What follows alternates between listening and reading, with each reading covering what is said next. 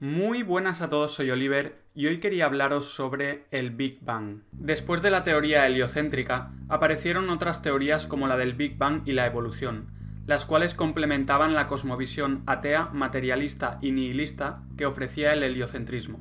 La teoría del Big Bang es la explicación predominante de cómo se formó el universo conocido y fue planteada por primera vez en el año 1948 por el físico ucraniano George Gamow. De una manera simple, esta teoría dice que el universo se originó a partir de una pequeña singularidad, una especie de explosión que surgió de la nada, la cual atravesó un periodo de inflación que duró 13.800 millones de años, hasta convertirse en el universo que conocemos hoy en día. André Linde, profesor de física en la Universidad de Stanford, escribió en el volumen 271 del Scientific American lo siguiente.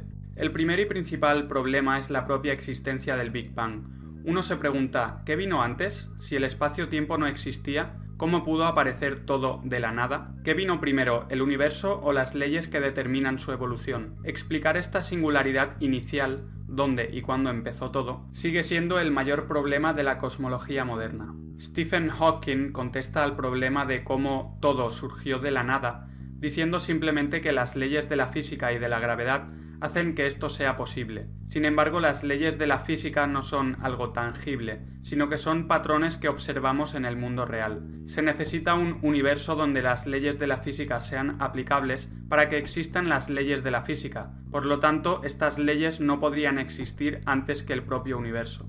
Marilyn Boss Savant, escritora y conferenciante estadounidense con el récord de coeficiente intelectual más alto del mundo, escribió lo siguiente acerca del Big Bang. Suena ridículo, ¿verdad? Pero ¿te lo crees? Si es así, ¿con qué evidencia respaldas la idea de que el cosmos fuera alguna vez más pequeño que un lunar? ¿Con un razonamiento sólido? ¿Evidencia sólida? ¿Algo en absoluto? Si no puedes, bienvenido al mundo de la fe. Estás aceptando lo que te han dicho aquellas personas a las que respetas. Gran parte de la ciencia, demasiada, es aceptada con fe.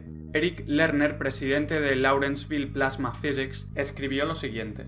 El Big Bang hoy en día se apoya en un creciente número de entidades hipotéticas, cosas que nunca hemos observado. La inflación, la materia oscura y la energía oscura son los principales ejemplos. En ningún otro campo de la física sería aceptable este continuo recurso de acudir a hipotéticas teorías para justificar las diferencias entre teoría y observación. El astrofísico Edward W. Kolb dijo lo siguiente.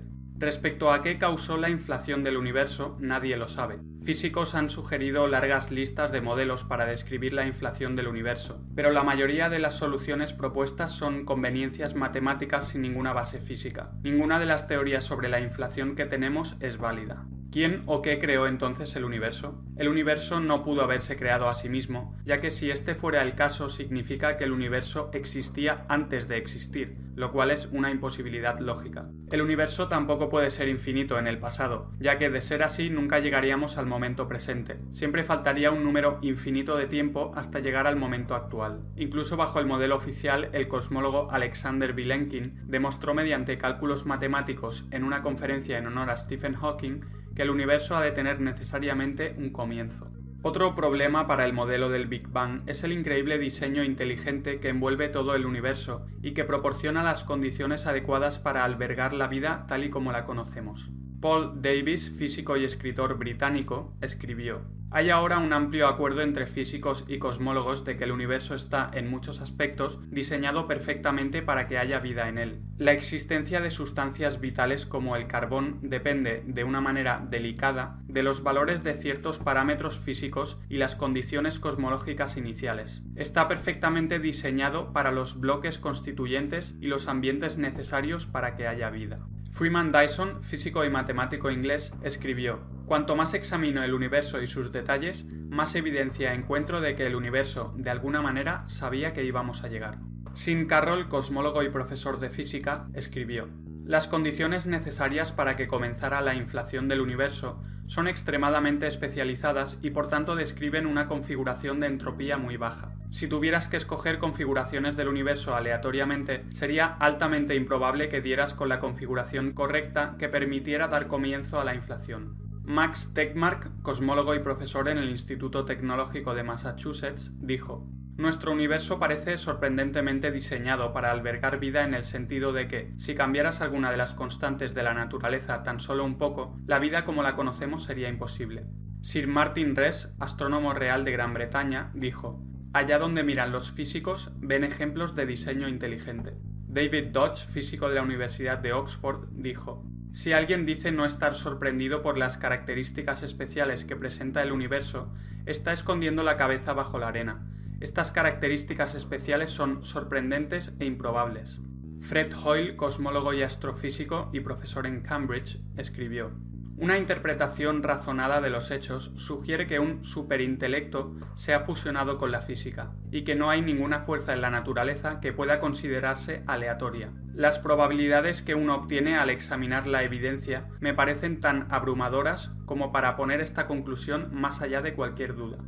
En la época de Darwin se desconocía la compleja estructura de las células, y se creía que atribuir el origen de la vida a coincidencias y causas naturales era suficiente. No obstante, la tecnología moderna ha permitido explorar las partículas más diminutas de vida y ha revelado que la célula es el sistema más complejo que se haya visto jamás.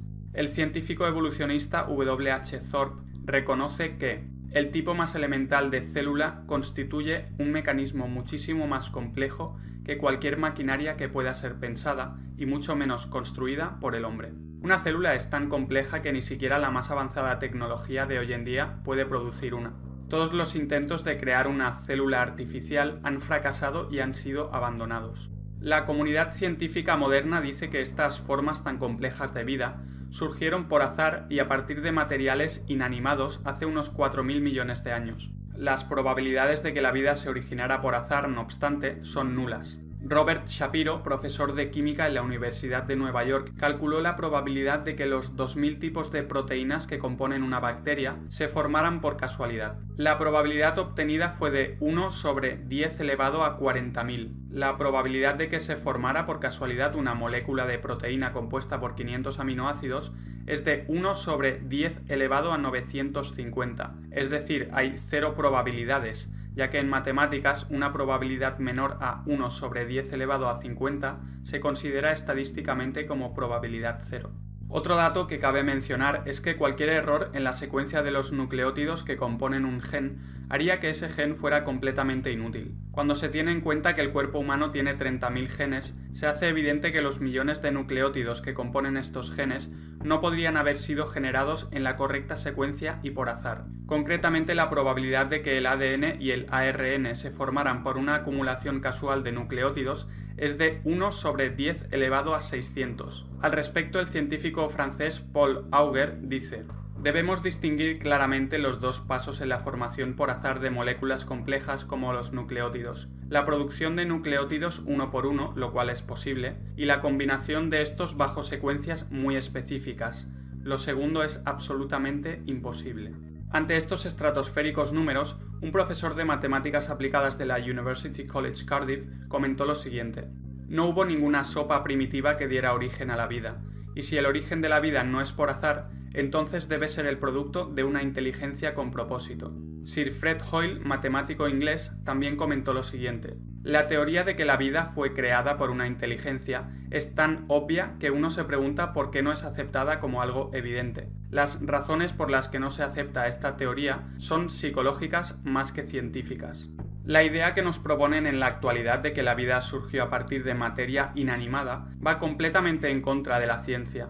Todos los experimentos y observaciones han probado que la materia inerte no tiene la habilidad de crear vida. Sir Fred Hoyle apunta que la materia no puede generar vida por sí misma sin alguna clase de intervención deliberada. Si hubiera algún principio básico de la materia que de alguna manera condujera los sistemas orgánicos hacia la vida, su existencia debería ser fácilmente demostrable en un laboratorio, pero ese no ha sido el caso. Harun Yaya, en su libro The Evolution Deceit, escribió: Mira a través de tus ojos. ¿Alguna vez has visto una imagen tan clara y precisa en algún otro lado? Ni siquiera las mejores pantallas que existen en el mundo pueden producir una imagen similar a esa. Lo que ven tus ojos es una imagen 3D con todos los colores y extremadamente precisa. Nadie diría que las cámaras o las pantallas de plasma aparecieron de la nada y por casualidad. ¿Cómo se puede decir entonces que las tecnologías que existen en el cuerpo humano, que son muy superiores a estas, surgieron por azar y se formaron a través de la evolución? Es evidente que el ojo, el oído y todas las demás partes del cuerpo humano son producto de una creación superior.